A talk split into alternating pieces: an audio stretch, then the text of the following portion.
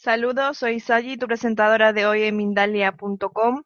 Te damos la bienvenida a las conferencias de Mindalia en directo, donde miles de personas como tú asisten gratuitamente a conferencias planetarias en directo que organiza Mindaliatelevisión.com. En Mindaliatelevisión.com puedes encontrar también más de 4.000 reportajes, entrevistas y conferencias realizada por Mindalia sobre temas relacionados con espiritualidad, conciencia, salud integrativa y conocimiento holístico, entre otros muchos. Además, cada día publicamos nuevos vídeos de estas temáticas. Para no perderos ninguno de estos vídeos, os invitamos a suscribiros al canal de YouTube a través del cual estáis viendo esta conferencia. Mindalia Televisión es un medio más de Mindalia.com la red social de ayuda a través del pensamiento positivo, donde puedes ayudar o pedir ayuda de cualquier tipo. En este mismo momento, miles de personas de todo el mundo están ayudando a otras con sus pensamientos positivos en Mindalia.com. Mindalia es una ONG sin ánimo de lucro que tiene como uno de sus objetivos ayudar a difundir el conocimiento humano e impulsar la solidaridad planetaria por todos los medios.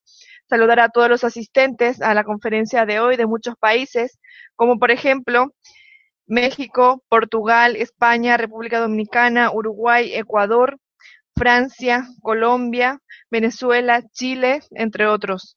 Al final de su charla le haremos vuestras preguntas al conferenciante, junto a las preguntas previas que muchos de vosotros habéis enviado al inscribiros en la conferencia. No es necesario que esperes al final para hacer tu pregunta. También recordar a todos que es imprescindible que al hacer vuestras preguntas escribáis el país es el que estáis viendo esta interesante conferencia titulada Viajeros en Tránsito, cómo ayudar a los que se han marchado, por María Isabel Erazo. María Isabel Erazo nació en Madrid, estudió enfermería, profesión que ejerció durante varios años, simultáneo su trabajo de, de enfermera con los estudios de medicina en la Universidad Complutense de Madrid donde obtuvo el título de licenciada en Medicina y Cirugía.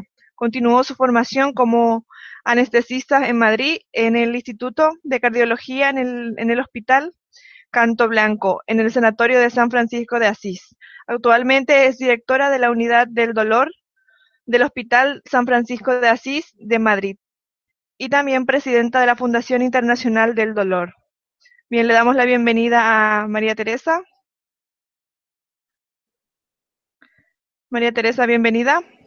Hola, buenas noches. No soy María Teresa, soy María Isabel. María Isabel, perdona. perdona, María Isabel.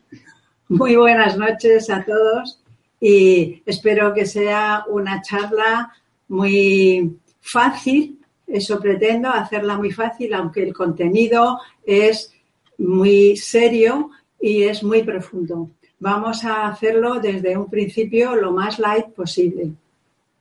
Para empezar, vamos a aclarar una serie de conceptos. Imaginaos que tenemos un reloj, un reloj que ha caído en una civilización adelantada, pero que no conocen lo que es un reloj.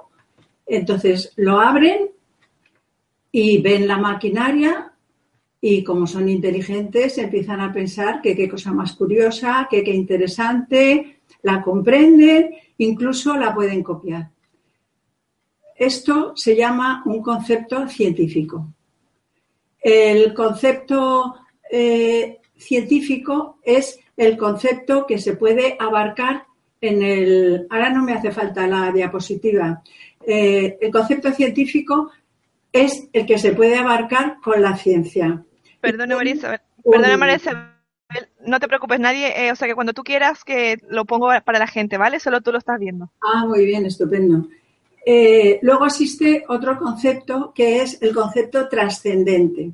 El concepto trascendente sería, en el ejemplo del reloj, después que todos los científicos han mirado el reloj y lo han, se han enterado e incluso lo han reproducido, hay un científico más trascendente que dice, bueno, este mecanismo está pensado, está pensado por alguien que lo ha creado en un principio. Entonces, ese es el que se hace la pregunta más profunda. Eso ya no es un concepto científico, eso ya es un concepto trascendente. Y al hilo de el pensador, que es el que ha pensado el reloj y al pensarlo lo ha creado, podemos comprender que el pensamiento es creativo. Y según Descartes, pienso, luego existo.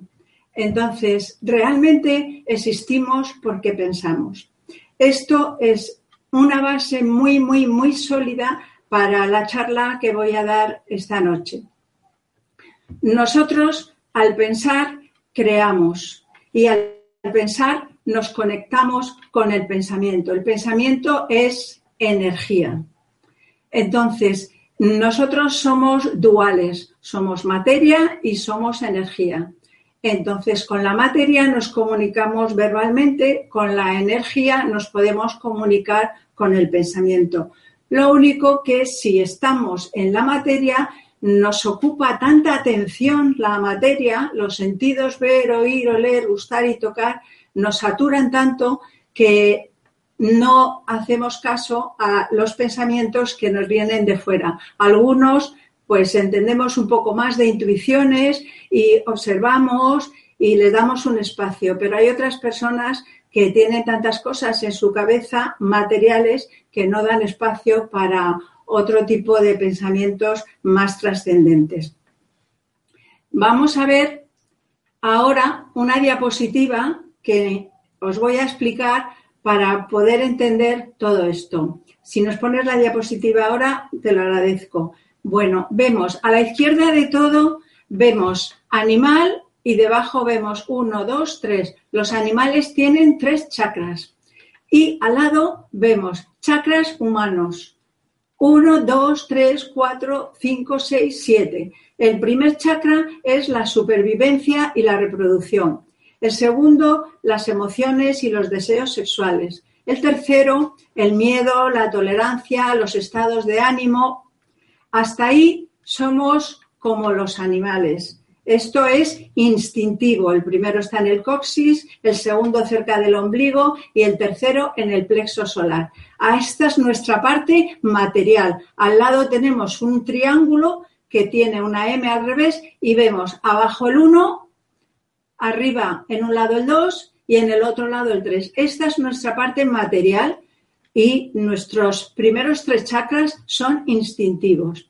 Luego vemos en el triángulo de arriba que está el cuarto chakra, que son los sentimientos, sobre todo el sentimiento de amor, la alegría, la tristeza, ya es un chakra espiritual. Es de la parte que nos corresponde en la dualidad, en la espiritualidad. El 5 que lo tenemos en el cuello, es la creatividad a través de la palabra. El 6 es la visión elevada del tercer ojo, que es la capacidad de trascender. Se llama tercer ojo no porque sea un ojo, sino porque realmente es con lo que se ve, porque se piensa y se trasciende. El séptimo chakra ya está en la coronilla y es la conexión espiritual cósmica. Entonces vemos que tenemos nuestra dualidad, es un triángulo abajo y otro triángulo arriba. Los animales solo tienen el triángulo de abajo, nosotros tenemos los dos. Y según la geometría sagrada, están solapados, como se ve en la forma de estrella. Esto es importantísimo, esta diapositiva, y sobre esta diapositiva eh, vamos a apoyarnos para, de alguna forma, poder contactar con los que se han marchado, con nuestros familiares, a través del pensamiento. Los que se han marchado se dejan el triángulo de abajo aquí, en esta tierra. Es su materia y esa materia en un principio es materia orgánica y después ya es materia mineral y no tiene ninguna energía y el triángulo de arriba es lo que se llevan al otro lado. Así que ese triángulo de arriba que se llevan al otro lado, nosotros lo tenemos también. Y vamos a ver cómo podemos ser conscientes de vivir en el triángulo de arriba y de alguna forma podernos comunicar con el triángulo de arriba de los que ya no están. Parece muy difícil, pero lo vamos a hacer bastante fácil. Ya no hace falta la, diapositiva. Vamos a ver que el duelo de la persona que ha perdido a un ser querido, en un principio, pues sufre, siente la pérdida, tiene unas emociones tremendas, Bueno, pues esta persona está en el segundo chakra. Recordar que las emociones que están cerca del ombligo son comunes a los animales y son instintivas. Y el sufrimiento está en el segundo chakra. Si nosotros somos capaces de ese sufrimiento y esas emociones, elevarlas un poco hasta el cuarto chakra, que son los sentimientos, que pueden ser sentimientos de pena, sentimientos de tristeza, sentimientos de amor, ya no estamos en el segundo chakra, ya estamos en el cuarto chakra. Y entonces ya no sufrimos tanto, porque el sufrimiento es la emoción, no el, sentimiento. el duelo tiene cuatro fases principales, que es la primera de negación, bueno, esto no me está pasando a mí, esta persona no se ha muerto, mi padre no se ha muerto, mi hijo no se ha muerto, mi marido no se ha muerto, mi mujer no se ha muerto, pero es una negación porque estamos en el segundo chakra rodeado de sufrimiento y de emociones que no las queremos tener. La segunda fase es un sentimiento de vacío, pero ya estamos en sentimientos, ya hemos logrado subir al cuarto chakra y estamos en nuestra parte espiritual. Con el tiempo podemos pasar a una tercera fase, que es una fase de trascendencia. La fase de trascendencia estamos utilizando el sexto chakra. Lo tenemos en la frente y es la parte superior del triángulo. Ya si estamos trascendiendo, somos capaces de decir, bueno, este ser querido que se ha marchado, a lo mejor tiene algún sentido, a lo mejor tenía que irse porque ha llegado su momento, a lo mejor yo tenía que tener ese aprendizaje de quedarme sola o de tener esta pérdida para saber metabolizar y para darme cuenta de una serie de cosas, entonces ya vamos trascendiendo y llega un momento que llegamos a la cuarta fase, que es la aceptación. Entonces estamos en el séptimo chakra, estamos en la sublimación. Entonces la pérdida del ser querido no nos duele, la pérdida del ser querido la entendemos, la compartimos y podemos con el pensamiento, como vamos a ver más adelante, poder ayudar a ese ser querido. Porque hay algo que quiero, que quiero, un inciso que quiero comentar. Cuando se muere un ser querido, enseguida aparte de quedarnos tristes y llorosos, cosa que no debemos de hacer porque es muchísimo peor, pues enseguida queremos que nos proteja y que nos ayude y es al revés. No solo no tenemos que llorar, sino que a quien tenemos que proteger y tenemos que ayudar es al ser que se ha marchado. Y vamos a ver a continuación cómo le podemos proteger. Para proteger al ser que se ha marchado, hay que deshacer algunos falsos conceptos. El primer falso concepto que tenemos en esta sociedad es incineración o entierro. ¿Qué hacemos? ¿Lo enterramos o lo incineramos? Bueno, en un principio en Occidente teníamos la cultura judeocristiana. Eh, Jesús de Nazaret estudió y se formó con los esenios. Allí se enterraba entonces nosotros hemos recibido la cultura de enterrar. En Oriente, más bien, existe la cremación. Después de mucho estudio y de mucha investigación, se ha llegado a la conclusión que es mejor la cremación. Empezó en Londres ya y poco a poco Pablo VI le pareció bien que los católicos, para aquellos que sean católicos y necesiten esta aprobación, pues que eh, estaba bien la cremación y se podía realizar.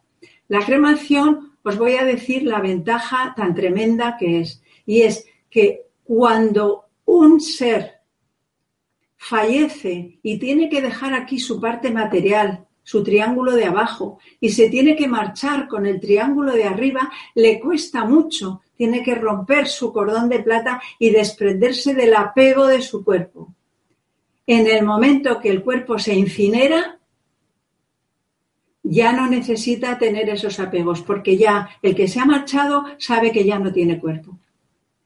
Entonces, es un favor que le estamos haciendo siempre y cuando, como vamos a ver más adelante, la incineración sea en el momento apropiado, no recién fallecido, que todavía tenemos el cordón de plata y todavía nuestra parte material o su parte material tiene bastante energía que todavía no se ha marchado. Otro falso concepto que vamos a comentar esta noche es la autopsia. ¿Es eh, malo hacer una autopsia? ¿Es bueno hacer una autopsia? ¿Tiene algún inconveniente hacer una autopsia? Bueno, pues diré que hacer una autopsia no tiene ningún inconveniente siempre y cuando, como he comentado antes, ya la parte de arriba, la parte espiritual del sujeto que se ha marchado ya no esté aquí, ya el cordón de plata se haya desprendido y los chakras 4, 5, 6 y 7 estén ya fuera de esta dimensión y en esta dimensión solo quede la parte material y con esa parte material solo tenemos eh, materia orgánica y después mineral. ¿Cómo podemos saber cuándo es oportuno hacer una autopsia o abrir un cadáver? ¿Cómo podemos saber que ya no existe ninguna energía del individuo? Bueno, pues generalmente se esperan 48, 72 horas, pero científicamente, científicamente sabemos que en la parte material de ese individuo que se ha marchado ya no existe ninguna energía de él cuando sus células empiezan a pudrirse, cuando empieza a descomponerse el cadáver. Y científicamente aparece una mancha verde en el abdomen. Eso es un signo de que ha empezado la descomposición. Y que ese cadáver o esa parte material de ese ser querido ya no tiene ninguna energía de él. Entonces, podemos hacer lo que queramos con esa parte material, pero lo mejor que podemos hacer es, desde luego, incinerarlo después de hacer la autopsia o después de hacer pues, aquello que necesitemos hacer en beneficio de quien sea, de la familia o de, o de la ciencia. Vamos a ver otro falso concepto que tenemos en esta sociedad y es el funeral. El funeral o la reunión que se hacen los familiares y los amigos para recordar al pariente que ha fallecido y se ha marchado. En un principio, pues es una reunión social obligatoria que a veces a los familiares les cuesta mucho y a los que vienen también les cuesta, pero tienen que hacer acto de presencia. Y hay otra cosa que tampoco viene bien a la persona que ha fallecido, y es que en esta reunión se empieza a hablar bien de la persona que se ha ido. Ay, era una persona estupenda, era una bellísima persona, nos amaba a todos y qué bueno era. Todo eso que decimos lo está oyendo desde el otro lado.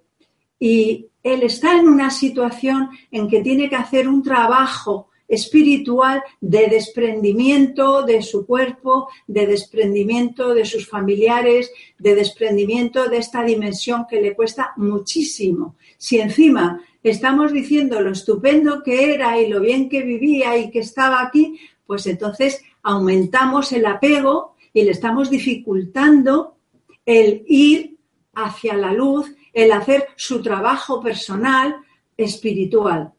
Entonces, ¿qué podemos hacer? Pues es muchísimo más fácil y más generoso un minuto de silencio o una reunión en la que todo el mundo ponga su energía en enviarle luz, en enviarle amor, en decirle que busque su camino, que no tenga apegos, que nosotros le damos la libertad para que se vaya y para que se haga su trabajo y que no solo no le vamos a molestar pidiéndole nada ni con dolor, sino que vamos a ayudarle y a decirle todas las cosas que le pueden ir pasando y que si está un poco perdido le van a ayudar. Eso es lo que podemos hacer en la reunión, porque cuando unas personas se reúnen, la energía se multiplica y todo eso le llega a él. Y le llega a él sobre todo porque el que se va en un principio tiene tanta preocupación que tiene más atención de su pensamiento en los que se están quedando aquí que en lo que está viendo nuevo.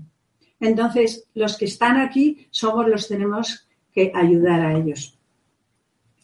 Otro falso concepto que entra al hilo de, de este comentario son los apegos. El apego no es bueno y el apego no tiene nada que ver con el amor. El amor es algo incondicional. Amar a alguien, amar por lo que ha sido, amar por lo que es ahora, amar por lo que será en el futuro, amar por lo que no será aquí en la tierra y ya no le vamos a ver, pero va a existir en otra forma espiritual, en otra dimensión, eso es amar. Y amar es querer lo mejor para el ser que amamos. El apego es necesidad necesidad de esa persona. Y eso es un acto de egoísmo. Eso no debe de confundirse con amor. Y sobre todo en el momento del desprendimiento, el que se va tiene que hacer unos trabajos muy serios. El apego le va a costar muchísimo. Si encima nosotros tenemos apego y le estamos llamando y le estamos diciendo no te vayas, le va a costar muchísimo más. Así que por favor, más amor, menos apego y más libertad a los seres queridos. Ahora vamos a comentar para que más o menos nos sintamos identificados con la situación que vivimos cada uno, cómo, según la forma en la que fallece una persona, va a tener un trabajo después diferente y vamos a poderle ayudar en ese trabajo. Por ejemplo, tenemos las personas que se mueren tras una enfermedad larga. Pues no sé, un cáncer o una enfermedad crónica. Esas personas tardan bastante en dejar el cuerpo. Incluso a veces el cuerpo se deteriora y se queda tan consumido que a veces a los familiares pues nos da, nos da pena también. Pero resulta que como aquí abajo nosotros pues no tenemos todo el conocimiento, porque es imposible, nosotros no sabemos cuál es lo pactado por ese ser y cuál es su aprendizaje. Resulta que tras una enfermedad larga, como podéis comprender, los apegos se van desprendiendo. Si esa persona era fumadora, era toxicómana, tenía mucho apego al sexo, a la comida, al dinero, pues la verdad es que a lo largo de su enfermedad se le van quitando las ganas de fumar, se les van quitando las ganas de comer, por supuesto se le van quitando las ganas del sexo y para cuando tiene que partir, esa persona no tiene ningún apego. Esa persona es facilísimo de pasar al otro lado. Es una liberación siempre y cuando nosotros no le estemos tirando para abajo y estemos creando los apegos que gracias a Dios Él se ha liberado. Eh, las actitudes de los familiares negativas como llorar o incomprensión o por favor no te vayas o no si no te vas a morir, todo eso es muy, muy, muy perjudicial. En cambio, las actitudes como te queremos mucho, te damos libertad, nosotros nos podemos quedar aquí, tú vete, haz tu trabajo, haz tu aprendizaje, te damos libertad, permiso para que hagas lo que quieras y que nosotros nos vamos a quedar encantados de la vida y ayudándote desde aquí. Esa es la postura. Entonces el que se va, que ya no tiene apegos y además la familia le ha dado permiso, sube rápidamente y hace un trabajo espiritual muy rápido. Tenemos también otra forma de hacer el tránsito que es la muerte súbita. Hay personas que se mueren durmiendo o en una siesta, en un descanso o incluso trabajando, caen fulminados. Estas personas se van con todos los apegos, pero estas personas en su digamos, en, el trabajo que tienen que hacer en esta vida, lo que tienen pactado es este tipo de tránsito. ¿Por qué? Pues porque no necesitan una, una muerte larga porque ya lo habrán hecho o porque en este momento no es ese su aprendizaje. Esas personas les tenemos que ayudar, les tenemos que ayudar porque el tránsito ha sido muy rápido y sí les podemos decir, no estás aquí, aquí se ha quedado tu cuerpo físico, ya no tienes cuerpo físico, estás en el otro lado, te queremos igual, te damos libertad, tienes que hacer tu trabajo, busca a familiares, busca a tus guías, busca a tu ser de luz y busca sobre todo la luz, que desde aquí te la vamos a ir indicando.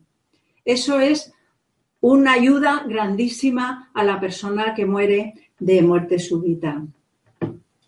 Cuando el ser querido muere de muerte violenta, un asesinato, por ejemplo, pues casi para él no es tan tremendo como para los familiares. Para los familiares es muy duro, es muy duro para ellos porque, claro, está entre medias, pues que hay que buscar al asesino, que puede existir esos odios, esa rabia, que, a pensar que le han quitado la vida y luego cuestiones de, pues de policías, abogados, todas esas cosas que lo que van a hacer es hacernos materializarnos más con los problemas, las emociones, los sufrimientos y no nos van a dejar a subir a nuestra parte espiritual y nos van a hacer el duelo un poco incómodo. Tenemos que procurar subirnos a nuestra parte espiritual lo antes posible. Una forma de subirse es con la meditación.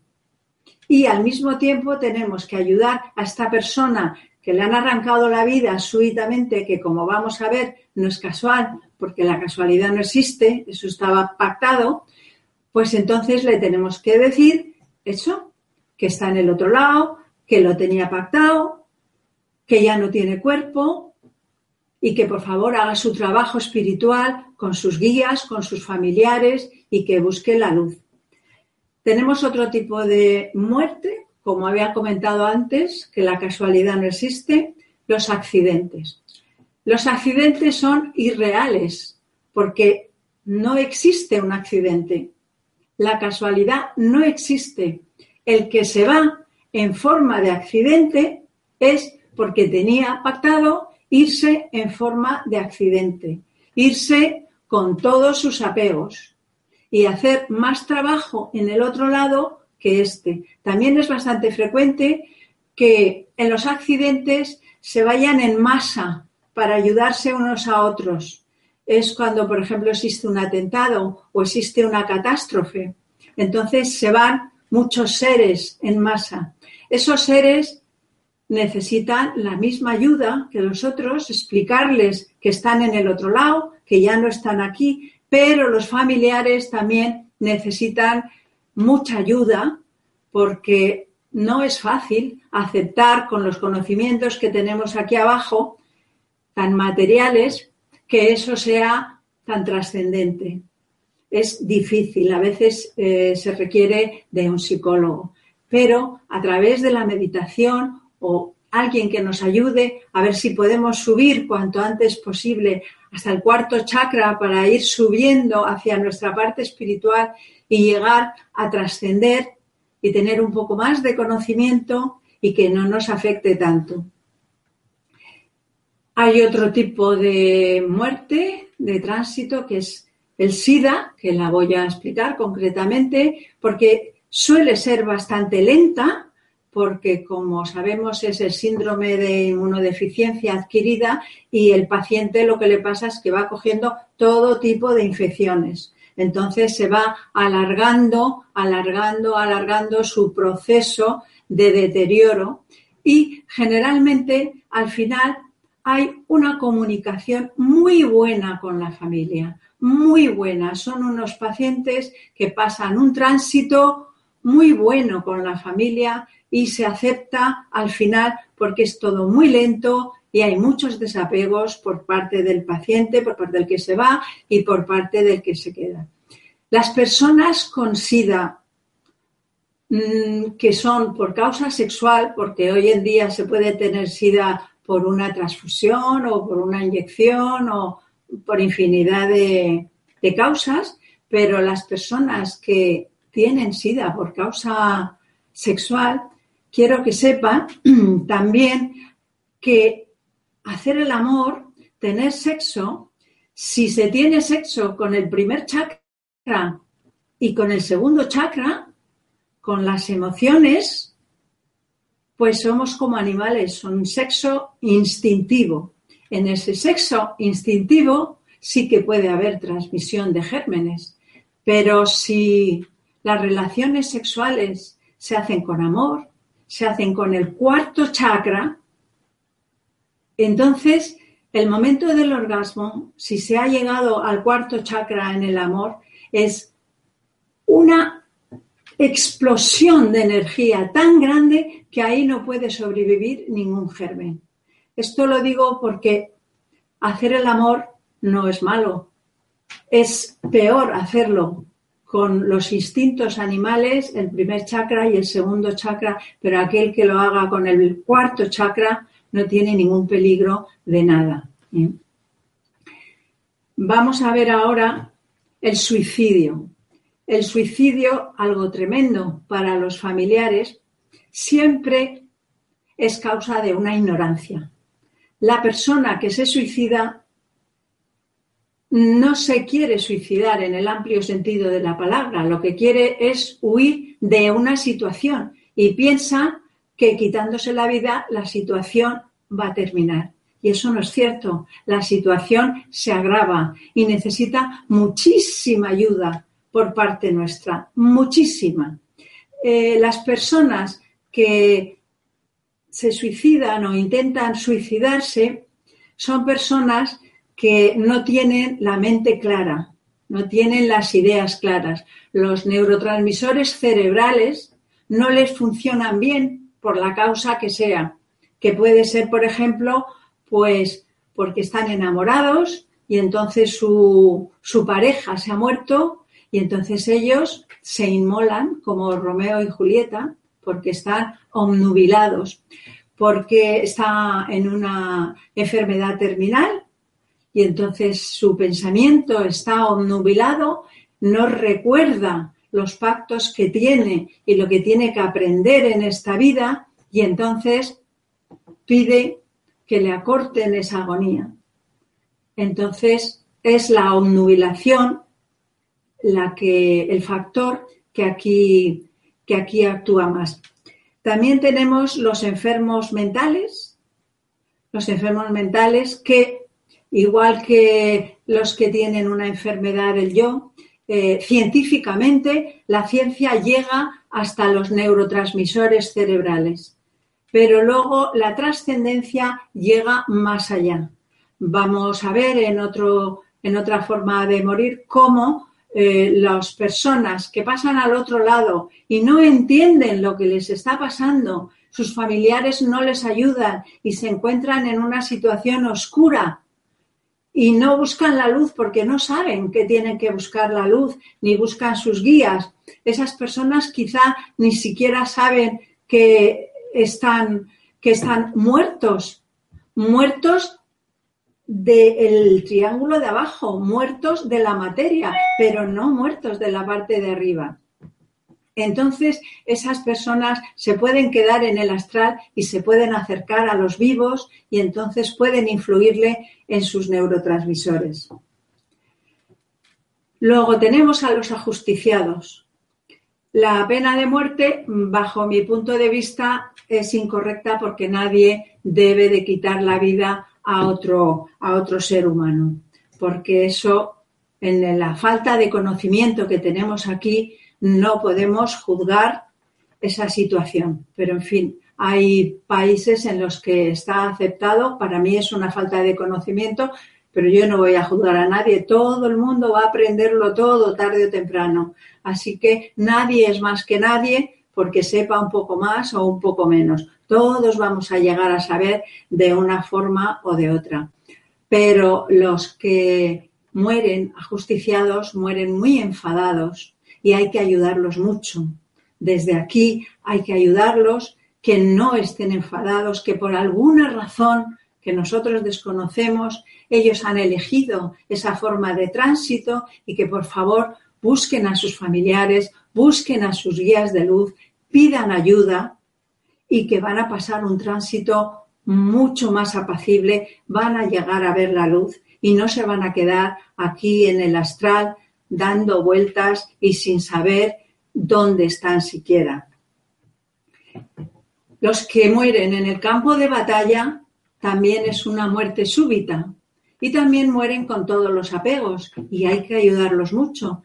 Pero estas personas, aunque mueren matando, pero mueren con una generosidad grande, están dando su vida por algo que en su conocimiento es ayudar y proteger a los suyos. Y eso tiene un valor, no un valor espiritual, pero sí un valor de bondad y de ética. Entonces, estas personas también hay que ayudarlos porque suelen ser jóvenes, están llenos de hormonas, llenos de apegos, hay que ayudarles. Eh, incinerarles les ayuda muchísimo, igual que a los ajusticiados. Eh, para que sepan que no tienen cuerpo y decirles también, pues eso, que busquen a sus familiares, a sus seres de luz y que busquen, por supuesto, la luz. Cuando es un hijo el que se muere, eso es muy duro. Nadie está preparado para perder un hijo, pero con un poco de conocimiento, que por supuesto los padres en ese momento a lo mejor no tienen, pero sí se sabe que los niños que mueren son espíritus muy avanzados, muy viejos. Estos niños que mueren no han nacido con un programa de aprendizaje. Estos niños han nacido con un programa de ayuda porque son seres, como digo, muy adelantados y muy puros. Y su programa precisamente es enseñar. Enseñar a esos padres a vivir con la pérdida de un hijo y a superarlo. Parece muy duro, pero en el momento que estos padres pasan del segundo chakra al cuarto chakra y con el tiempo pasan ya al sexto chakra trascendiendo a través de ayuda, porque se necesita ayuda y subliman la situación, esos padres no son desgraciados, esos padres están agradecidos a ese hijo. Vamos a ver si es un niño el que pierde a su padre o a su madre, ¿cómo reacciona? Pues esto es al revés. Los niños son egoístas, los niños son supervivientes y los niños exigen su protección. Así que cuando un niño pierde a uno de sus padres, se va a enfadar mucho, incluso se va a poner agresivo. Entonces hay que tener mucho cuidado.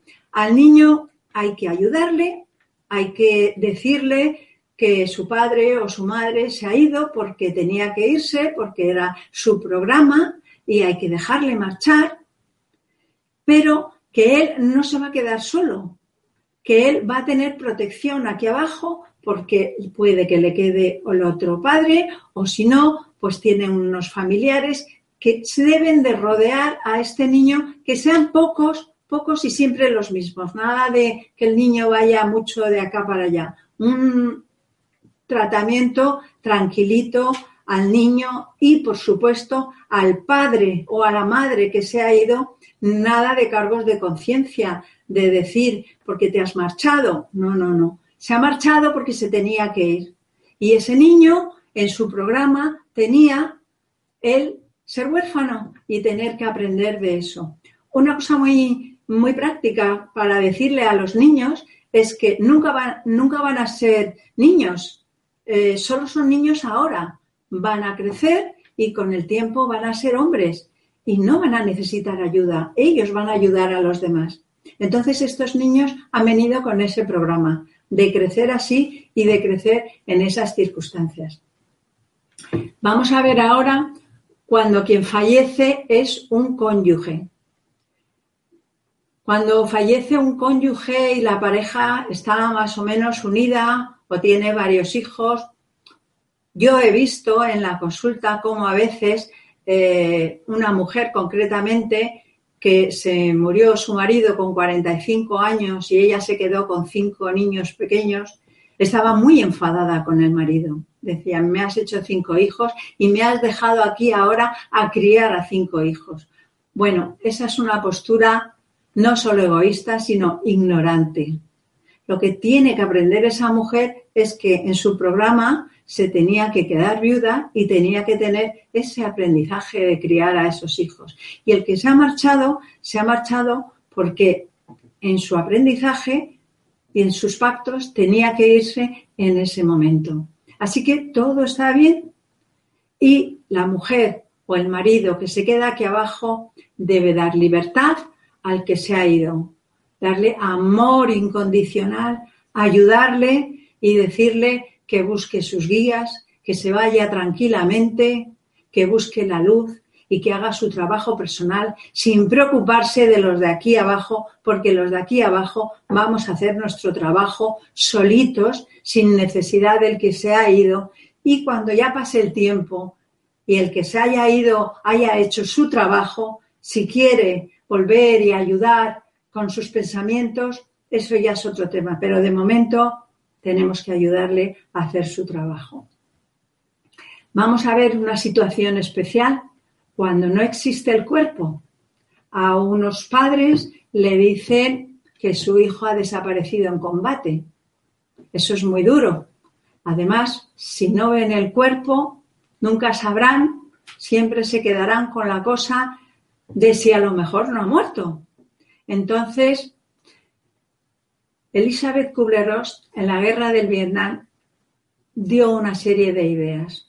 Todos los soldados que morían y no se encontraban sus cadáveres hacían eh, de ellos, si quedaba algún resto, bien, y si no quedaba algún resto, igual. Ponían la caja, el féretro, sellado con el nombre de la persona. Y eso es lo que repatrian. Y los padres reciben ese féretro. Ya no es que no exista cadáver. El féretro, quieras que no, ya da más sensación de que es una realidad.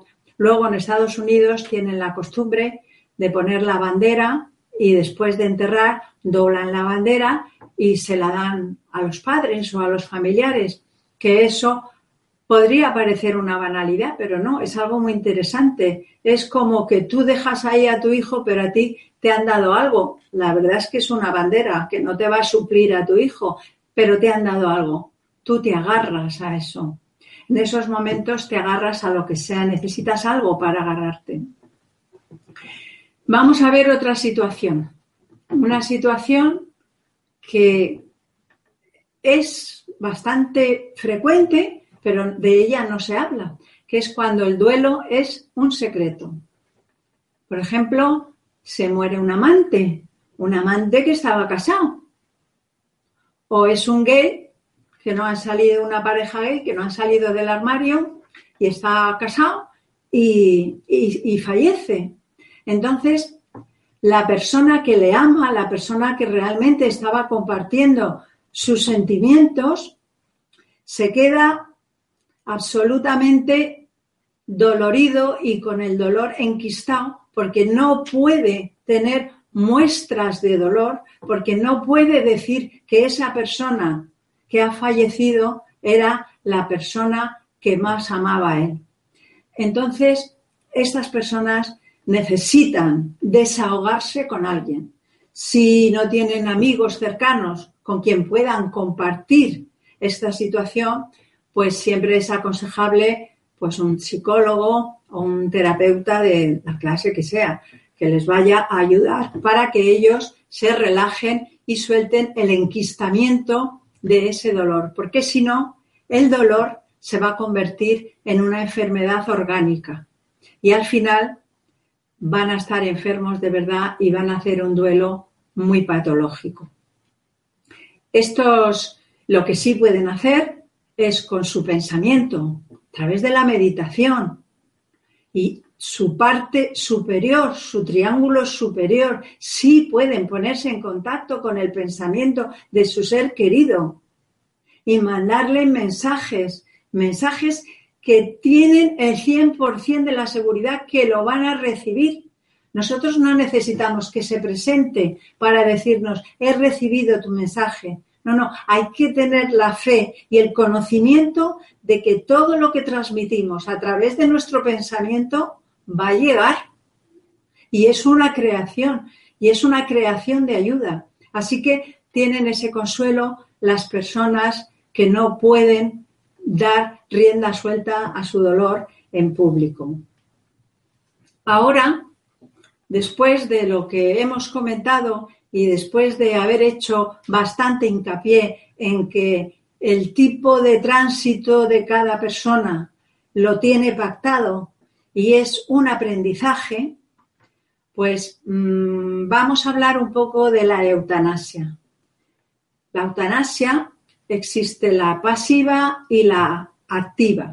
La eutanasia activa significa matar a la persona, acabar con la vida, porque nosotros estamos jugando a ser Dios y hemos decidido que está sufriendo mucho y que va a tener una muerte más digna si terminamos con su vida.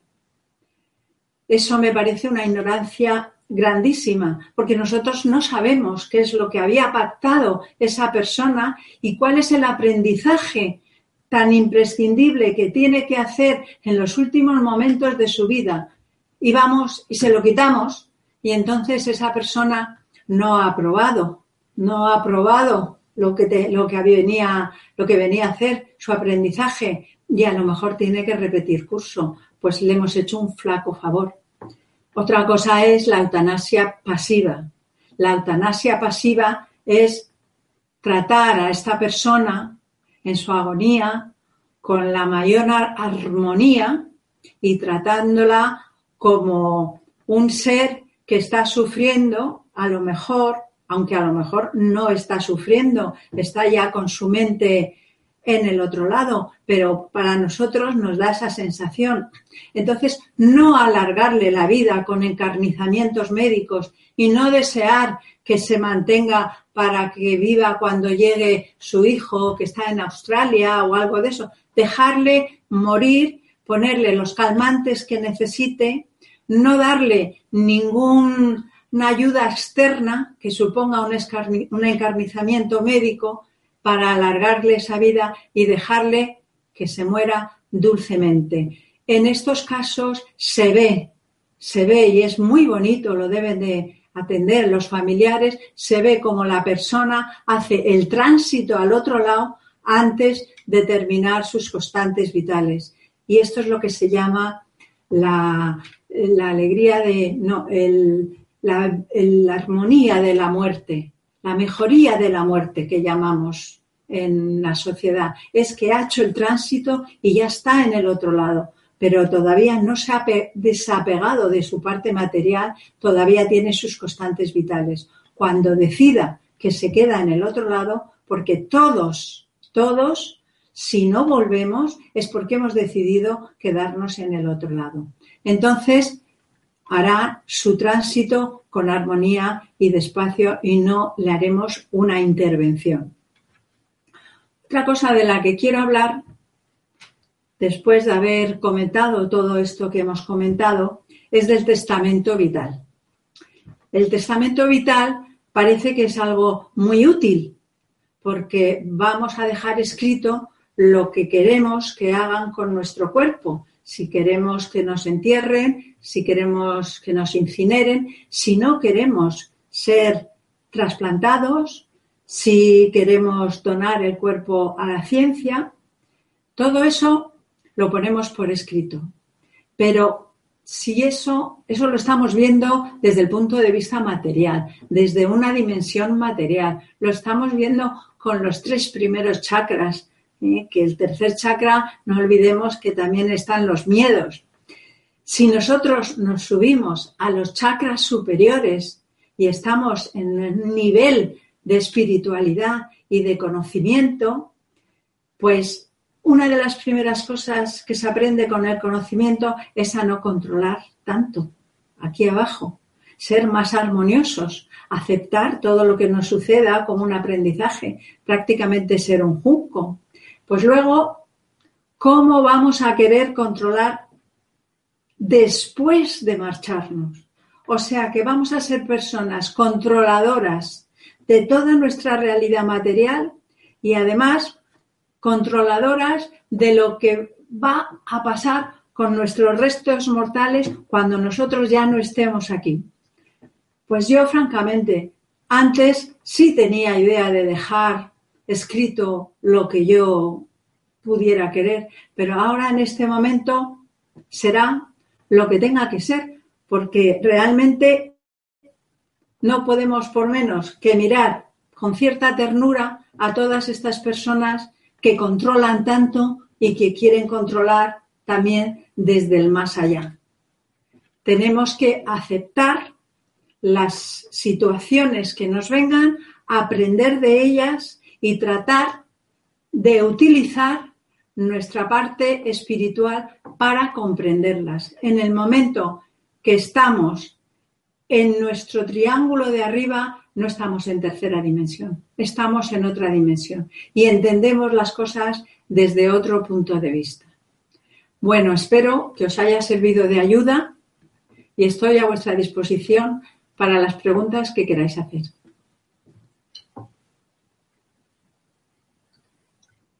Muy bien, María Isabel, muchas gracias. Vamos a empezar con las preguntas. Primera pregunta de Ana, Ana Cecilia desde Perú y dice, ¿es necesario conectar con, con familiares que partieron? Pues es necesario conectar con el pensamiento.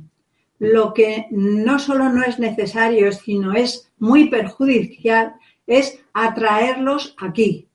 Querer tener nosotros por egoísmo señales de ellos, porque lo que estamos haciendo es quitarles de su aprendizaje, quitarles de su trabajo espiritual que están haciendo, que eso es algo que debemos de respetar muchísimo. A las personas que se han marchado hay que respetarlas muchísimo y solo tenemos que pensar en ayudarlas y en comunicarnos nosotros con ellos para ayudarlas, pero no pedirles nada a cambio. Bien, seguimos. Eh, Malika desde Nicaragua pregunta, entiendo que los animalitos al, al desencarnar aún se perciben que este plano es tridimensional. ¿De qué forma le ayudamos a que prosigan su evolución en, este, en este nuevo plano? Bueno, mm, yo podría decir que los animales no tienen un espíritu y no van a trascender. No creo que haya un cielo para los animales. Si el cielo, el cielo es una etiqueta, el cielo puede ser una situación especial en que se encuentren ellos, pero yo creo que un animal cuando fallece y pierde su parte material, como no tiene el triángulo de arriba, pues no tiene nada que vaya a, un, a otra dimensión espiritual. Eso es lo que yo pienso. No quiero ofender a nadie que tenga tanto cariño a los animales que piensen que se van a ir allí con el animal, pero realmente yo trasciendo en mi ignorancia, quiero decir, porque yo lo que digo son mis opiniones. No todo el mundo tiene que pensar como yo. Yo pienso que si un animal solo tiene tres chakras y es algo material y actúa por instinto y no tiene ningún chakra espiritual y no tiene ningún espíritu que vaya a otra dimensión, pues no tenemos que ayudarle, quererle mucho y tratarle muy bien, porque a un animal nos da mucho. Un, animal es sobre todo las mascotas, los animales de compañía nos dan muchísimo, sin pedir nada a cambio. es una generosidad tremenda, pero también es una generosidad del universo que nos ha puesto a los animales cerca para que nos ayuden y para que nos den amor. Y muchas veces para poder exteriorizar nuestro amor, si nosotros no somos capaces de exteriorizar el amor hacia otras personas porque nos cueste más. Pero ahí se acaba la función de los animales. Bien. Airsaile desde Madrid, España, pregunta, ¿qué puedes contarnos del plano de los sueños? Que a veces damos algunos tumbos astrales. ¿Cómo distinguimos una conexión con el otro lado de un sueño?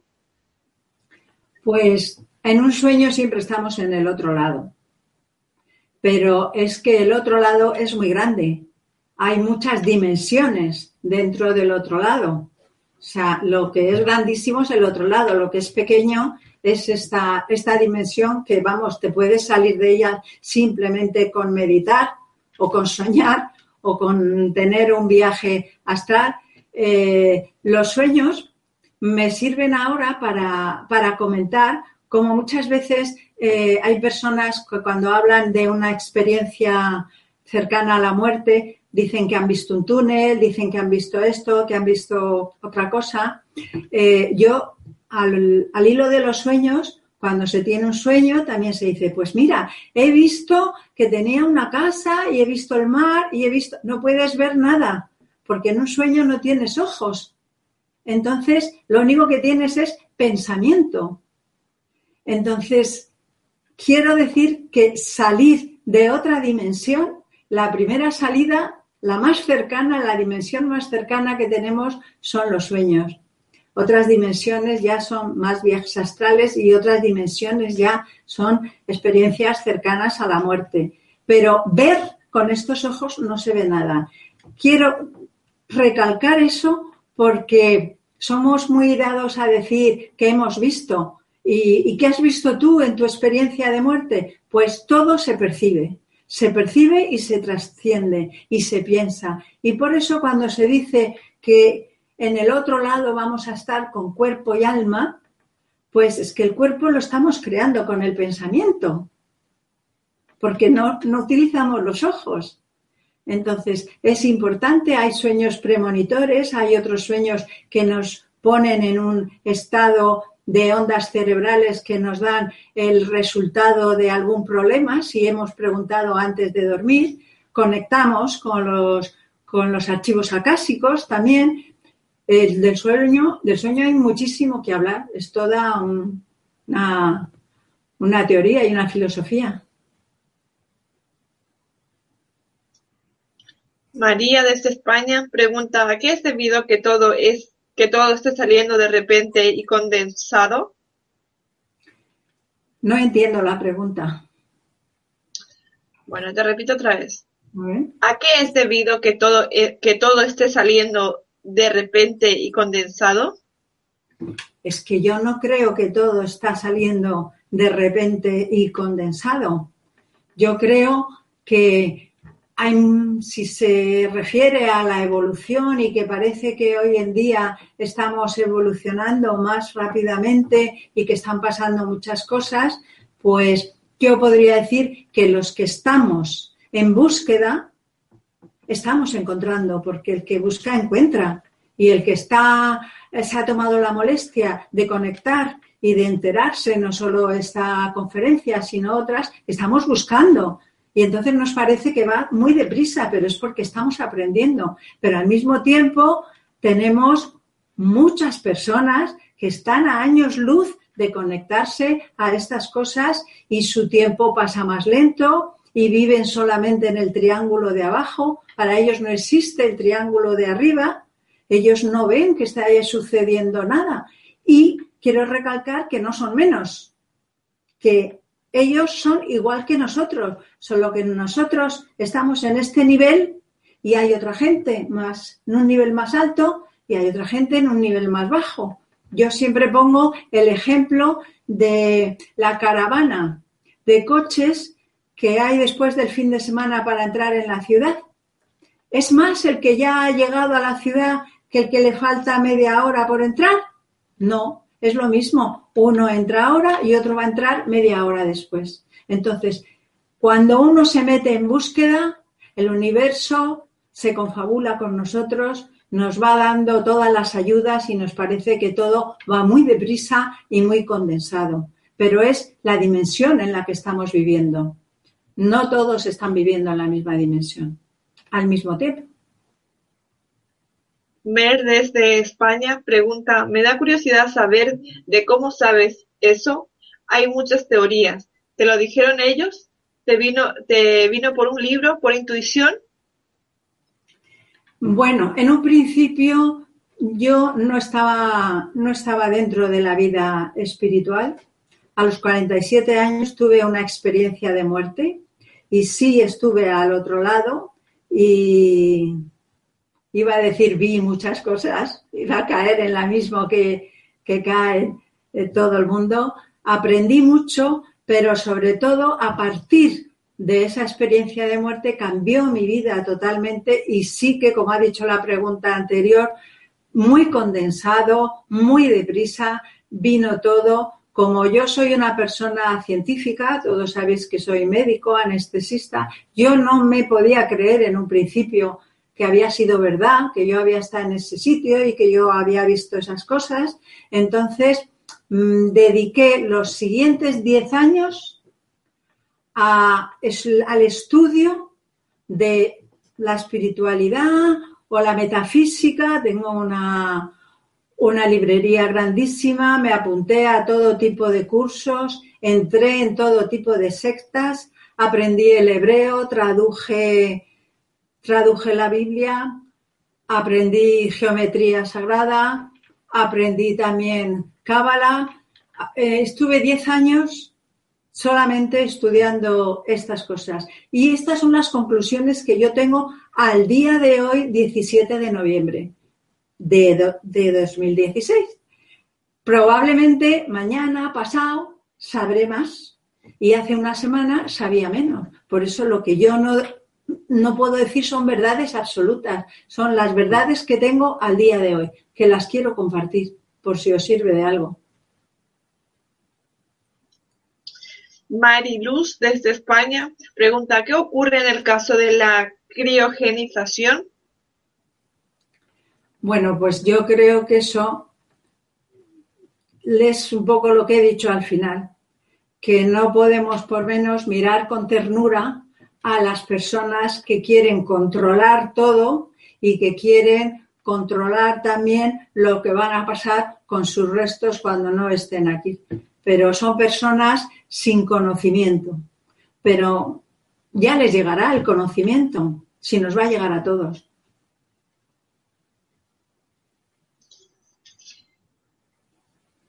Prado, Prado desde España, dice, mi abuela murió en la guerra civil y no sabemos cómo ni dónde está enterrada.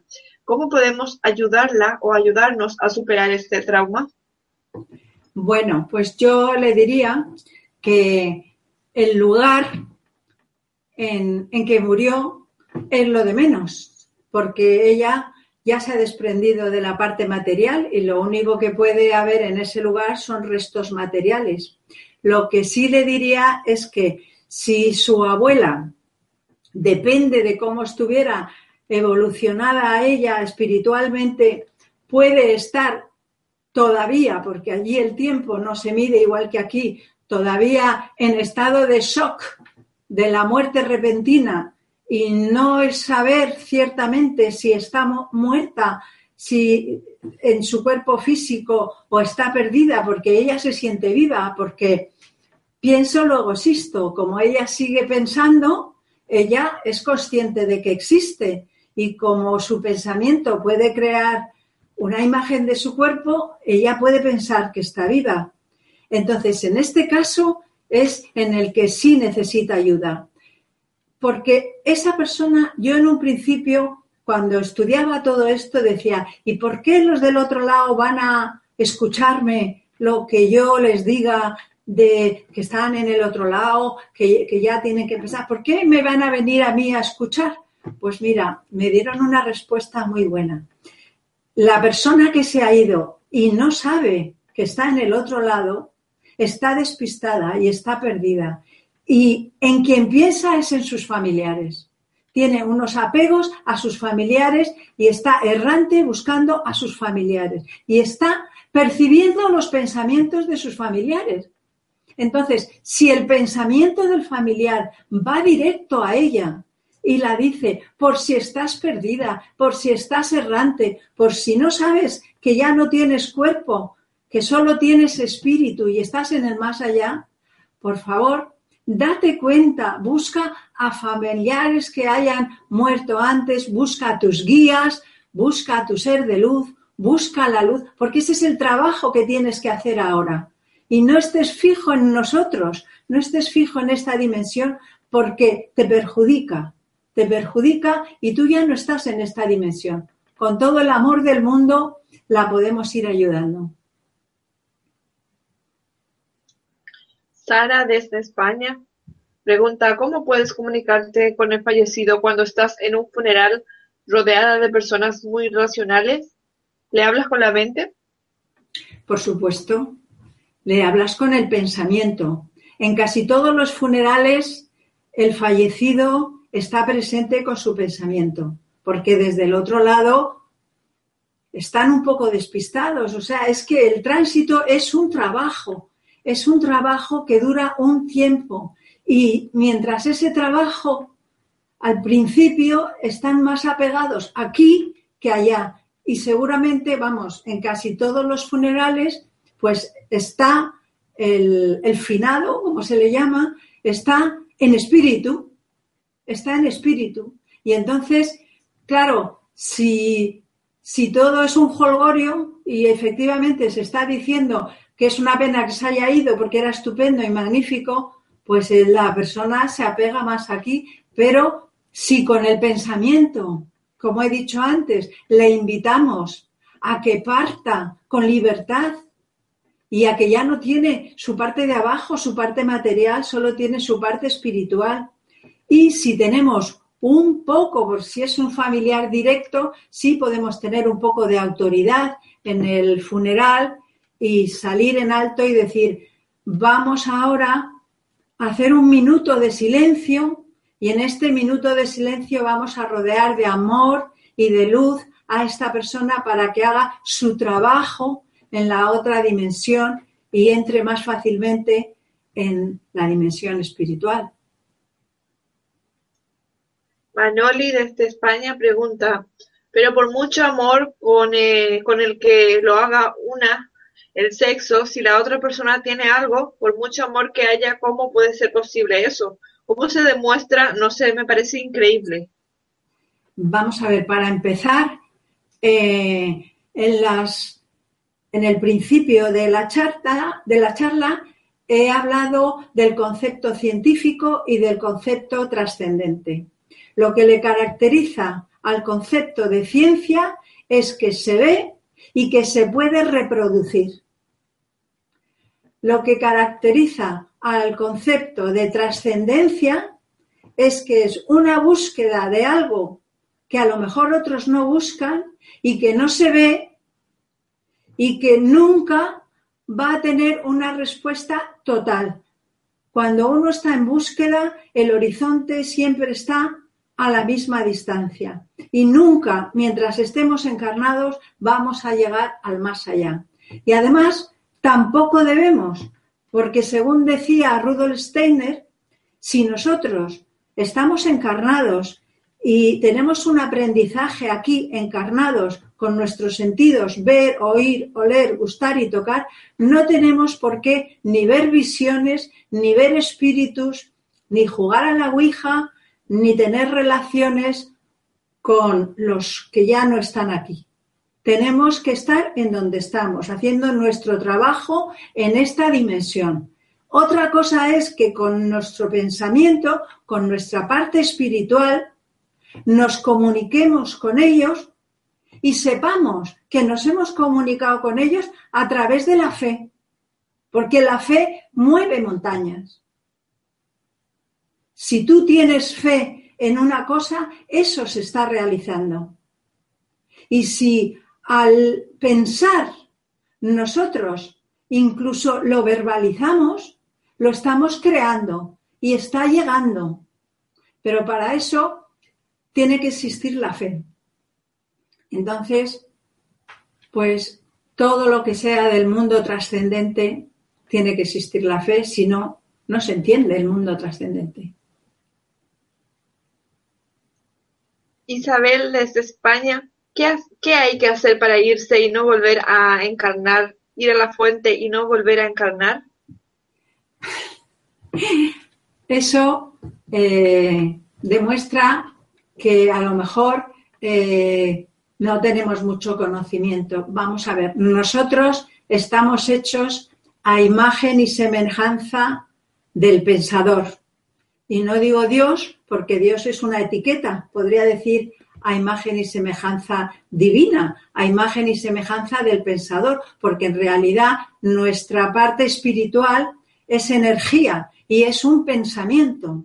Ese pensamiento es una parte de Dios y nosotros a lo largo de nuestro aprendizaje aquí abajo en los distintos veces que nos reencarnemos, tenemos que tener la omnisciencia, tenemos que llegar a ser tan omniscientes como es Dios completo, porque nosotros en una sola encarnación no somos Dios completo, por muy espirituales que seamos. Tenemos que saber cómo se vive siendo mujer, cómo se vive siendo hombre, cómo se vive siendo rico, cómo, cómo se vive siendo un asesino, cómo se vive siendo asesinado, cómo se vive siendo ejecutado, cómo se vive. Hay un verso precioso de, un vietnamita que dice, yo soy la niña que estoy en la barca y acaba de ser violada por un marino desaprensivo. Y también soy el marino que es un desaprensivo y acaba de violar a una niña. Entonces nosotros tenemos que ser todos los personajes. Y todos los personajes al final nos dan la omnisciencia. Y entonces realmente ya nos elevamos como los seres divinos que somos. No se puede pedir que yo conozco una persona que en su ignorancia pidió que esta encarnación fuera la última de su vida, que lo quería aprender todo en esta encarnación. Pues esta amiga mía, a partir de que pidió todo eso, le pasó de todo, le pasó de todo, tragedias con sus hijos, tragedias en su familia, tragedias con ella. Al final murió de una enfermedad horrorosa. Bueno, fue terrible. No sé si sería, ella pidió todas las pruebas, no sé si al final sería su última encarnación, pero desde luego ella al final decía que había cometido un error. No sé lo que habrá pasado al final. Yo, por si acaso, la mando pensamientos. Bien, Malika desde Nicaragua pregunta a los suicidas. Entiendo que lo han pactado también. ¿Podría explicarme si es incorrecto? Pues sí, todo lo que sucede es porque está pactado. Entonces, tiene que pactar, tiene, perdona, tiene que pasar por esa acción. El suicida eh, lo que tiene que pactar también es toda la parafernalia del suicidio, que como he dicho antes, empieza por un desequilibrio de los neurotransmisores.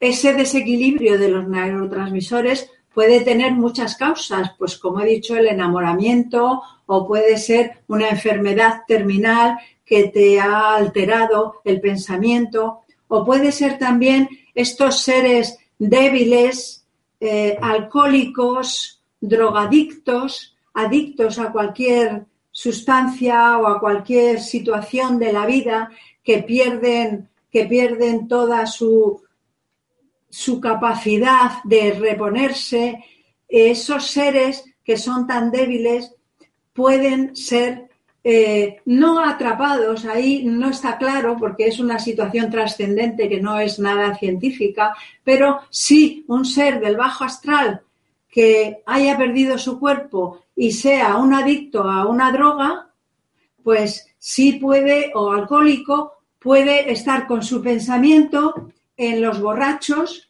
y tener su pensamiento cerca, cerca, cerca del borracho para poder sentir y a ver si puede sentir algo de lo que siente el borracho.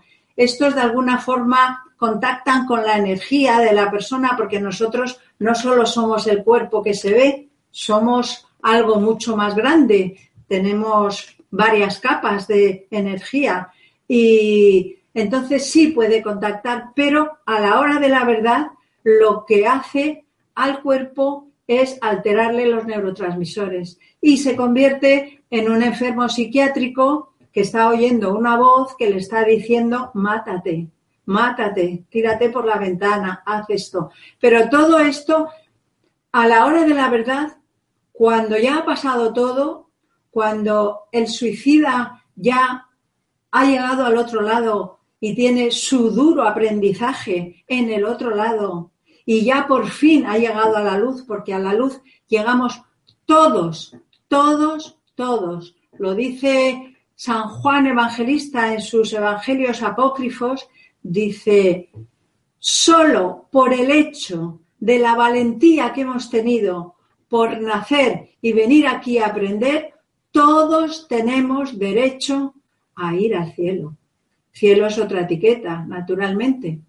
Pero todos, hasta los suicidas, todos, todos, todos. Unos tendrán que pasar más aprendizaje, eh, a lo mejor eh, hay personas que en encarnaciones pasan aprendizajes más duros en la vida física y luego su trabajo en el otro lado es más corto y hay otras personas que en la vida física pues tienen una vida muy maravillosa sin ningún tropiezo y luego cuando llegan al otro lado pues tienen que hacer un trabajo un poco más largo, pero todos vamos a hacer el mismo trabajo más o menos y todos vamos a llegar, absolutamente todos.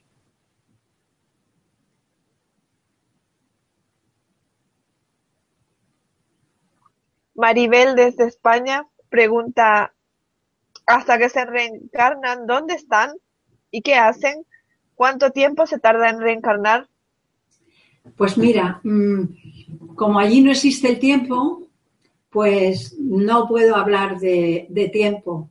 Lo que sí puedo decir, lo único que sé, lo único que puedo aportar, y por supuesto no es todo porque mi conocimiento es limitado, como es lógico, lo que sí puedo decir es que cuando ya has hecho el trabajo en el otro lado, llega un momento que va subiendo de dimensión y aunque no sea la más alta dimensión, llegar a unirte a la energía divina total y ser uno con Dios, pues hay otras etapas en las que tú te puedes, si tienes omnisciencia, en un cierto sentido de lo que necesitas y no necesitas, y eres muy sabio. Y entonces en ese momento tú sabes que tienes que volver porque tienes una lección pendiente.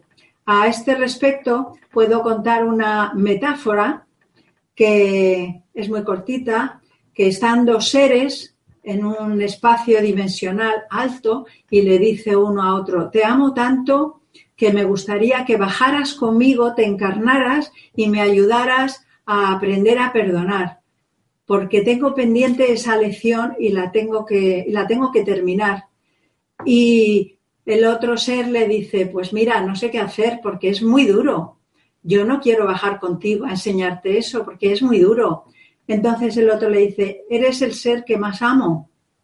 Y nos hemos encarnado juntos muchas veces. Por favor, haz esto por mí, encárnate conmigo y enséñame a perdonar. Entonces el otro ser, en un acto de amor, le dice, vale, me encarno contigo, pero cuando mate a tu mujer, viole a tu hija, queme tu casa, te arruine, por favor, perdóname cuanto antes, porque si no voy a tener que seguir haciéndote cosas. Eso es un maestro. Bien, seguimos. Adela desde Mallorca, España. Pregunta, ¿qué tengo que desbloquear? ¿Cómo, cómo puedo? ¿Qué hay que hacer para acordar de mis vidas pasadas y, sacar y enterarme de mi misión de esta encarnación? Pues mm, para enterarte de tus vidas pasadas, si tienes una oportunidad o un cierto grado de conocimiento, puedes hacer regresiones. Aunque las regresiones eh, para nosotros utilizamos el factor tiempo lineal, pero todas las vidas pasadas y las vidas futuras están siendo en este momento, desde otro prisma más alto. Pero bueno, si tienes interés y sabes hacer, eh, compra los libros de Brian Wales y eh, aprende cómo se hace una regresión a vidas pasadas. Algo más de la pregunta me parece que era cómo puedo saber cuál es mi aprendizaje en esta vida. Pues mira, yo te diría que la forma más legal, más ética y más espiritual de saber cuál es tu aprendizaje es trascender los acontecimientos de tu vida.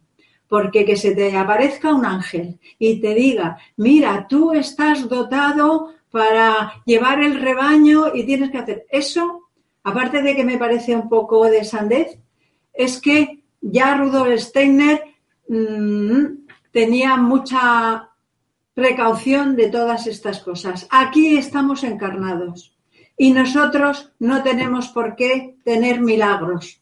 Tenemos que trascender porque en nuestro triángulo de arriba, en nuestro triángulo espiritual, es suficientemente potente para ser capaz de trascender. Y tú puedes hacer ejercicios de trascendencia. Un ejercicio de trascendencia a lo mejor pues es escribir en un papel, vas poniendo todos los momentos importantes de tu vida, pues cuando hiciste el bachiller, cuando estudiaste la carrera, cuando te casaste, cuando tuviste un hijo, y entonces puedes ir meditando por qué escribí, por qué hice esta carrera en vez de otra, por qué me casé con este señor en vez de con otro, por qué hice esto en vez de otro camino, y entonces puedes ir deduciendo, que es trascendiendo, que si te voy a decir un ejemplo porque existe el, el, no sé cómo se llama ahora, el factor humano, o sea, el, el modelo que somos humanos. Si, por ejemplo, lo extrapolamos a los coches, si tú eres capaz de trascender que eres un camión, puedes llegar a trascender que tu trabajo es trasladar piedras o trasladar árboles o trasladar cosas de peso.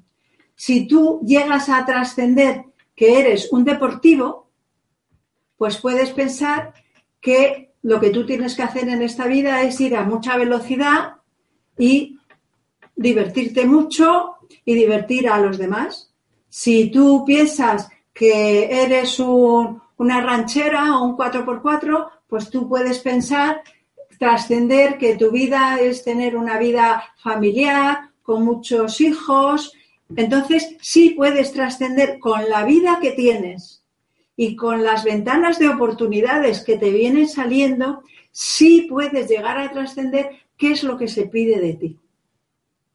Se puede hacer el diseño humano y en el diseño humano que se hace a través de, de la carta astral, del ADN, del ICHI, o sea, es algo complicado, pero si encuentras a alguien que te haga el diseño humano, sí que se puede saber más o menos, igual que se puede saber con la carta astral, a qué estás abocado en esta encarnación.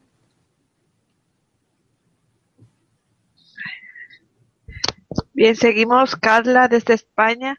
Y si estamos para aprender de todas las encarnaciones, ¿por qué no nos acordamos? ¿No sería más fácil acordarse de cada vida y de cada reencarnación para poder aprender conscientemente? Claro, eso sería una trampa, porque nosotros tenemos que aprender trascendiendo, no sabiéndolo todo.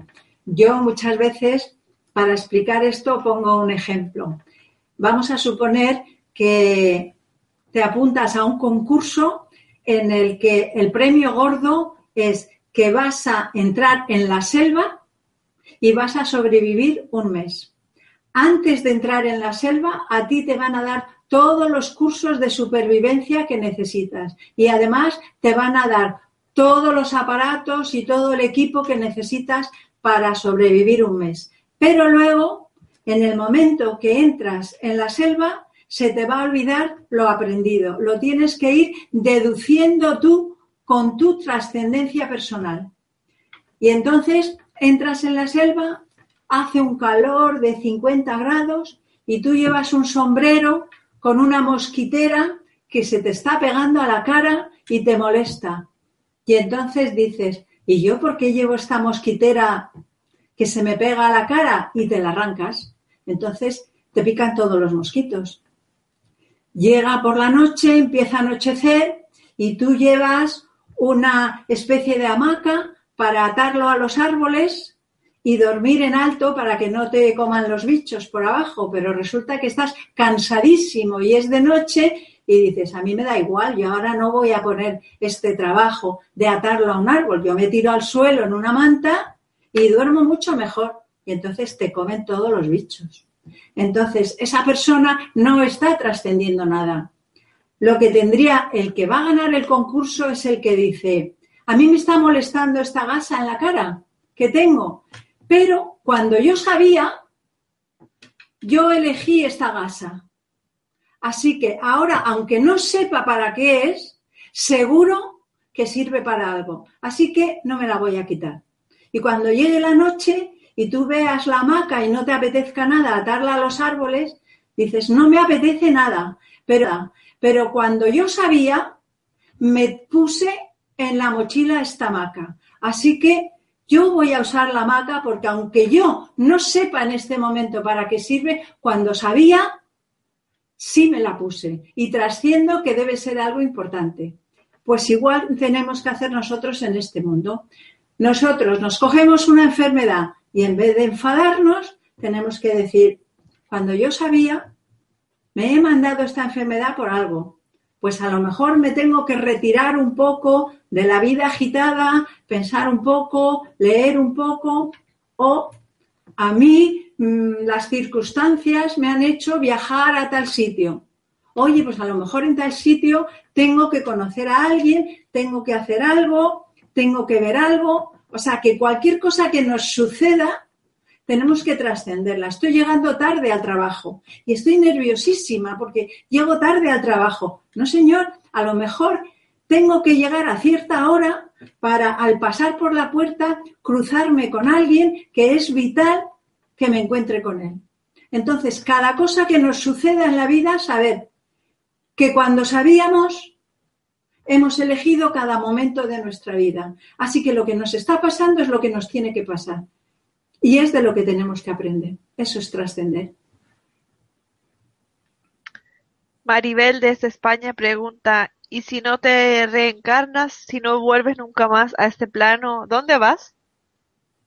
Bueno, eso yo tampoco estoy preparada para decirlo. Yo realmente creo que no solo hay vida en este planeta y en este plano.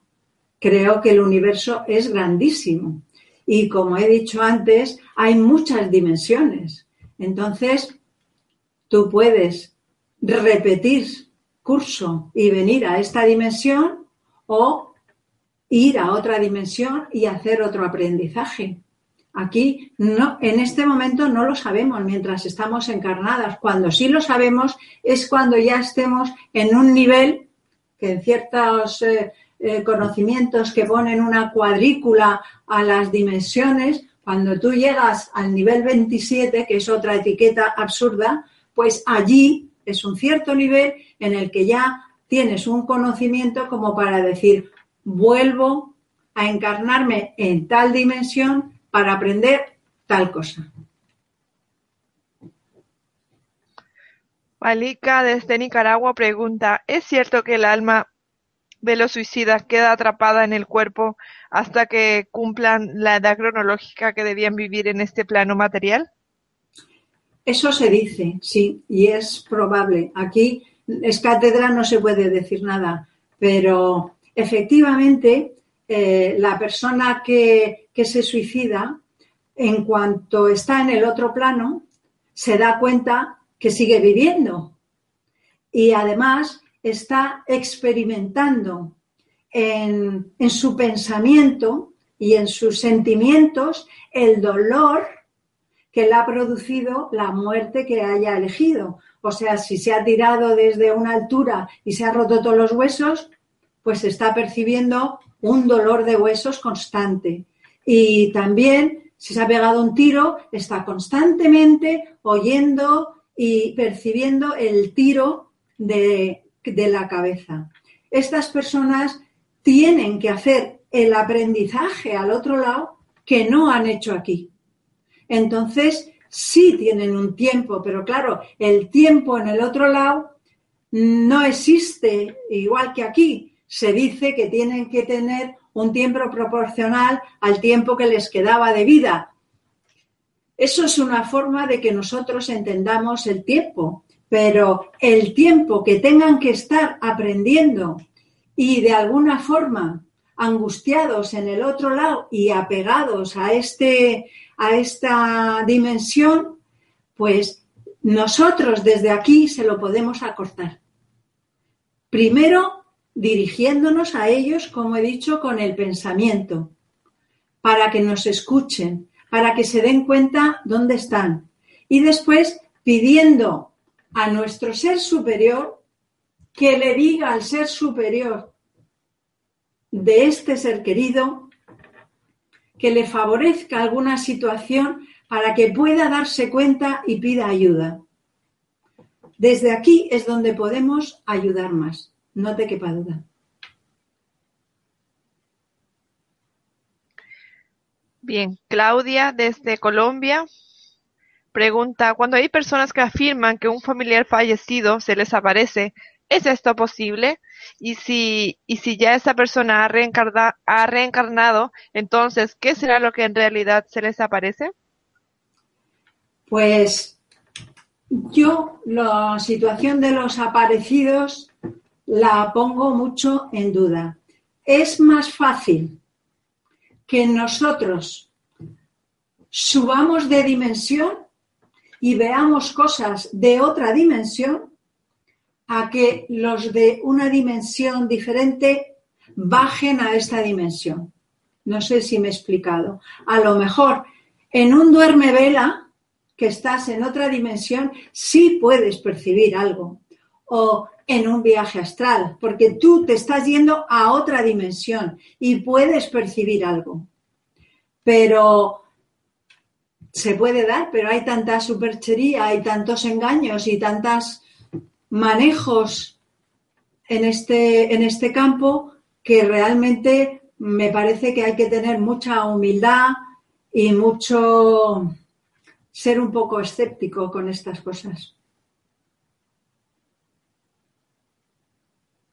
Bien, Patricia desde Argentina dice, ¿es verdad que la persona que está bien sabe meses antes que se va a morir o tiene algún aviso?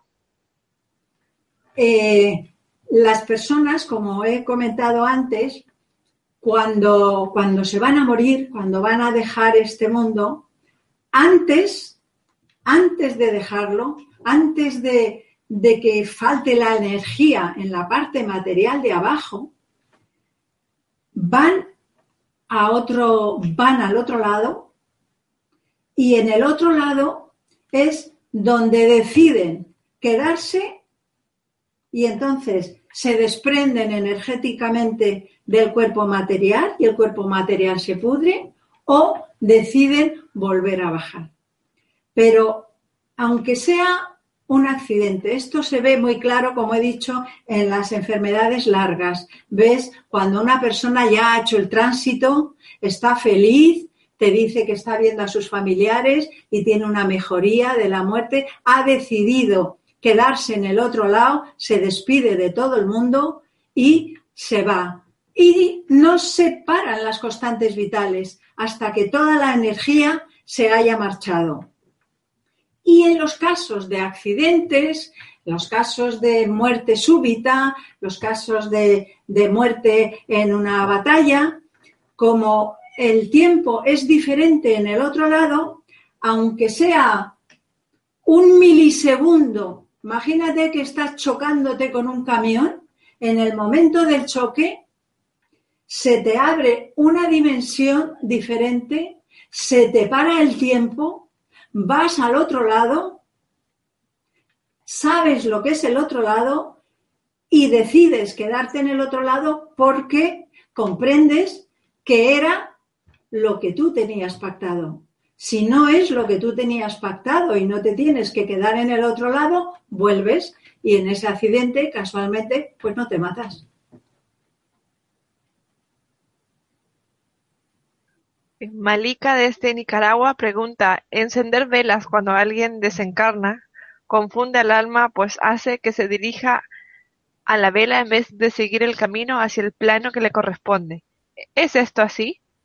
No, yo no estoy de acuerdo. Yo soy de las que enciendo velas y si efectivamente la vela le llama la atención al que está en el otro lado y al lado de la vela estoy yo con mi pensamiento diciéndole cosas que le puedan ayudar, pues a mí me parece, me parece muy bien, me parece muy bien el tema de las velas. Bien, Alicia desde Uruguay pregunta, ¿cómo ayudamos exactamente a los seres queridos a ascender? Bueno, pues a esta mujer yo le diría que no estaba escuchando la conferencia, porque realmente lo he repetido varias veces, pero lo repito encantada. Los ayudamos haciéndoles conscientes de la dimensión en que están y de cuál es el trabajo que tienen que hacer en esa dimensión, porque a lo mejor no lo saben. A mí me impresionó muchísimo, voy a contar una anécdota, yo era muy joven, estaba en quirófano y se murió el paciente en quirófano. Entonces, en el momento que se murió el paciente en quirófano, pues nos retiramos todos un poco contra la pared porque entró un sacerdote vestido con sus, con sus aparejos de sacerdote, que claro, era impensable en un quirófano que está todo estéril, parecía como que te, hacía un crack que entrara. Y entonces se acercó al, paciente que estaba en la mesa de operaciones, muerto, y le dijo al oído, estás muerto, estás en la presencia de Dios, ya no estás en este mundo, busca tu guía espiritual, olvídate de nosotros. Yo, la verdad, no entendí nada, me quedé impresionadísima y pensé que a lo mejor ese sacerdote estaba un poco chalado. Pero mira, con el tiempo y con el conocimiento, ahora resulta que creo que ese sacerdote era un hombre muy sabio. Clara desde Colombia dice, si es, la si es la misma persona la que decide terminar con su vida para el sufrimiento de su enfermedad. Eh, esa persona que decide terminar con su vida para el sufrimiento de su enfermedad no tiene un pensamiento correcto, tiene una alteración de neurotransmisores. Una persona enferma y en estado terminal, pues no solo por los medicamentos, sino por los alimentos, la falta de alimentos, la consunción, la falta de oxígeno, pues tiene unas alteraciones de neurotransmisores. Y a lo mejor en ese momento no se acuerda de que su forma de aprender es trascender lo que te está pasando. Y si tú estás en estado terminal, si trasciendes un poco, ves que tienes que terminar ese aprendizaje que puede ser un broche de oro para tu vida. Pero si esa persona no tiene conocimiento o está absolutamente intoxicada cerebralmente, pues puede terminar con su vida, que para eso tenemos el libre albedrío. Ya volverá a repetir curso. El, el, pecado no existe y el mal no existe. Todo es para bien. Y si uno hace algo que no es lo correcto, no pasa nada. Es un aprendizaje, repite curso. Laura desde España pregunta, ¿qué opinas sobre la eutanasia en animales? Pues yo ahí, como pienso que no tienen un trabajo, a mí me da mucha pena, la verdad, pero teniendo en cuenta que no tienen una energía espiritual, si tienen una energía material, porque si no, no podrían tener sus funciones vitales, pero solo tienen la energía que le da el, el sistema nervioso vegetativo, que nos lo da a nosotros también en nuestra parte animal. Nosotros cuando vivimos siempre en la parte animal llenas de emociones, llenos de miedo, nuestro sistema vegetativo pues nos hace malas pasadas y tenemos alteraciones de funciones, vomitamos, nos sube la tensión, tenemos taquicardias, pues los animales igual. Los animales viven en esta dimensión, en una dimensión material solo tienen esos tres chakras, no tienen un aprendizaje, no tienen una misión, nada más que la misión encomendada de los animales es ayudar a los humanos.